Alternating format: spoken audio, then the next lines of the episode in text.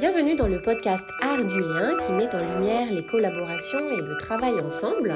Aujourd'hui, nous sommes avec l'association AREA. Dans ces nouveaux locaux, salariés et bénévoles accueillent les élèves, parents et enfants pour l'apprentissage linguistique, les ateliers et formations à la scolarité, l'orientation et le suivi scolaire, les ateliers et sorties culturelles ou des ateliers complémentaires sur le numérique, la littérature, la biographie, la gestion des émotions. Toutes ces activités sont extrêmement appréciées par les élèves et leurs familles. Oui, je m'appelle euh, euh, Madame Marmar je suis euh, une Algérienne. je suis ici en France depuis 2019. Je me suis inscrite à AREA. Ça fait deux ans que je suis avec. Et cette année, j'ai inscrit mon fils parce qu'il a des difficultés en français. On a fait l'autre fois un atelier de l'informatique. On a fait un deuxième atelier pour le suivi scolaire des enfants. C'est ça. On a fait un troisième atelier avec Madame euh, euh, Nadia. C'est autopographie. C'est oui. Autobiographie. Autobiographie. Pour mieux se connaître. Euh, je fais mes devoirs ici. Il y a des leçons si je comprends pas, je l'aide ici. Tu es en quelle classe? Euh, Seconde. En seconde. À quel lycée? Euh, Carcol. Lycée Carcol. On lit euh, des livres. Euh, on a fait des activités pour enlever le stress et tout. En vacances, c'est aussi pendant l'école comme ça, j'ai des difficultés ou des trucs que j'ai pas compris, c'est mieux. Par exemple, j'ai un éval d'histoire du la semaine prochaine. Comme ça, la peut m'aider pour comprendre les cours et faire des exercices. Tout cet accompagnement est rendu possible par l'équipe très motivée de l'association, deux salariés, une vingtaine de bénévoles avec des profils diversifiés et puis des stagiaires, et quelques prestations de services pour l'animation d'ateliers. Ils permettent d'accompagner les 37 parents et 25 élèves inscrits en 2023. Faisons connaissance avec quelques membres de cette équipe. Je m'appelle Émilie, euh, j'étais libraire pendant 10 ans avant de décider de me réorienter euh, dans le FLE. Je m'appelle Najat Bachir, euh, j'ai 28 ans, je suis venue en France en 2020 pour faire mes études et j'ai eu mon diplôme en sciences du langage cette année. voilà, maintenant je suis professeure de français langue étrangère à l'association ARIA. J'ai travaillé avant en Algérie comme professeur de français. Geneviève, tu es formatrice pour les parents en cours d'alphabétisation.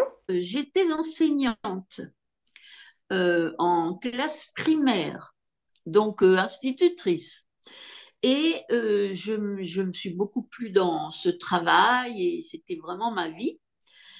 Et puis, arrivée à la retraite, j'ai eu la possibilité, j'habitais en Touraine, j'ai eu la possibilité de rentrer dans une asso qui faisait de l'alphabétisation. Ça m'a beaucoup plu et depuis, j'ai très peu arrêté. Je m'appelle Nadia Bir, j'ai été euh, institutrice et puis professeure des écoles en école élémentaire euh, jusqu'en septembre 21. Et en parallèle, j'ai repris des études dans les années 2000 et j'ai rencontré euh, l'approche biographique, la démarche des histoires de vie en formation je suis Estelle Roguet. J'ai créé mon entreprise émotionnelle et créative pour accompagner les enfants, les adolescents et les étudiants sur la gestion de leurs émotions, du stress, leur blocage et leur traumatisme. Donc j'interviens autant en individuel qu'en collectif. En collectif, donc c'est autant pour les collectivités, les écoles, les associations, les centres de soins et en atelier euh, parents-enfants. Au sein d'AREA, du coup, euh, j'interviens à chaque vacances scolaires, une semaine, où on aborde euh, les émotions. Donc qu'est-ce qu'une émotion, à quoi ça sert, pourquoi on ressent des émotions, et euh, toute la partie libération de l'émotion.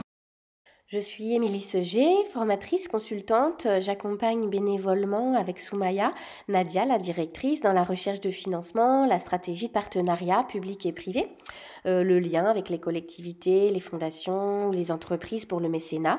Et puis j'anime aussi un atelier débat une fois par mois pour permettre euh, aux parents de pratiquer le français sur des thèmes liés à la vie en France, la parentalité.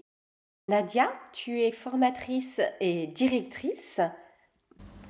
Je suis euh, formatrice de français et langue étrangère à la base. Euh, euh, avant, en série, j'étais professeure au lycée pendant 10 ans et en France, j'ai obtenu mes diplômes pour continuer à enseigner le français en tant que langue étrangère, mais dans le contexte migratoire. Et après, j'ai fondé l'association pour la réussite des élèves allophones. Alors moi, je m'occupe de la direction de l'association, de la formation des stagiaires et des professeurs, euh, de l'ingénierie de pédagogie et aussi euh, j'anime la formation au suivi scolaire avec un groupe de parents. Et euh, à côté de tout ça, je suis quelques élèves dans le cadre des cours individuels les samedis et mercredis. Pour elle, comme pour les autres formateurs et formatrices, animateurs et animatrices, AREA offre une atmosphère de travail et d'apprentissage très singulière. La bienveillance, les parcours individualisés pour mener à l'autonomie, c'est vraiment la marque de fabrique de l'association. AREA, c'est vraiment l'association dans laquelle je rêvais de travailler quand j'ai décidé de reprendre mes études, mais sans savoir qu'elle existait. Euh, en fait, j'avais très envie de travailler dans une association et de travailler avec des petits groupes d'apprenants. Euh, il y avait aussi le côté social qui m'intéressait beaucoup, donc avec AREA, je retrouve vraiment euh, bah, les valeurs, les conditions d'enseignement que j'espérais trouver. Et ce qu'on fait ici à l'association, c'est vraiment notre domaine d'études euh, exactement. Et aussi la relation avec mes apprenants, avec les familles étrangères et tout avec euh, et les parents et les élèves. Donc ça m'a beaucoup motivée à, pouvoir euh, continuer avec l'association. Merci aux membres de l'équipe d'AREA d'avoir partagé leur art du lien. Rendez-vous dans le prochain épisode du podcast pour découvrir plus en détail l'association pour la réussite des élèves allophones, leurs activités, les défis relevés ensemble et les satisfactions que tout cela procure. Bien sûr, si vous appréciez le podcast, n'hésitez pas à mettre un pouce bleu ou des étoiles et à le partager, c'est grâce à vous qu'il peut se développer, car ensemble, on va plus loin.